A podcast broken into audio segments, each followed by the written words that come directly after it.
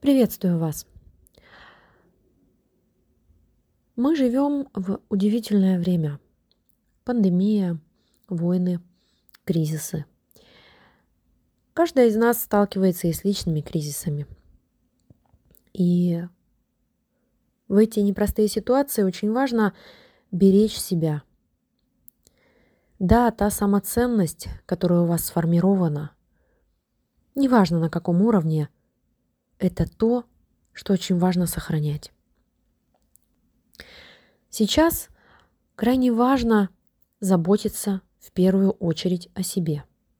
Да, как бы это цинично не звучало, но сначала нужно позаботиться о себе, и уже потом о тех, кто рядом, и после этого следующий круг. Если у вас хватает сил заботиться о себе, о тех, кто рядом, и еще поддерживать и заботиться о других, делайте это.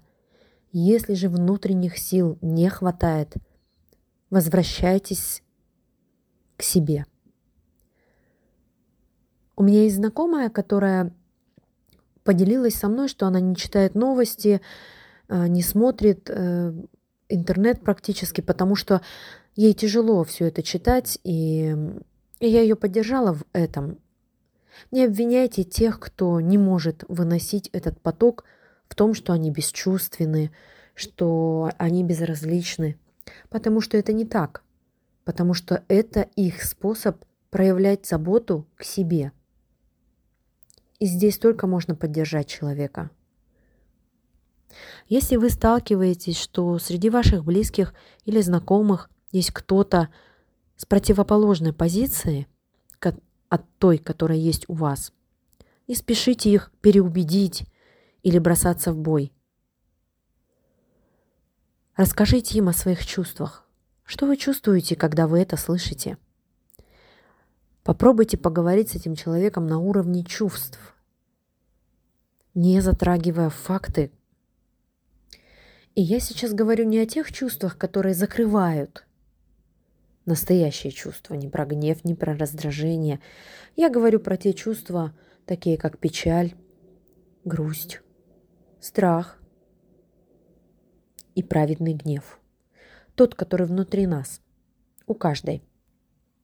Если вы чувствуете, что вас начинает накрывать или как-то тяжело становится, вы точно знаете способы, как можно о себе позаботиться. А если забыли о них, так себе и задайте вопрос, как я могу сейчас о себе позаботиться? Что я могу сейчас сделать для себя?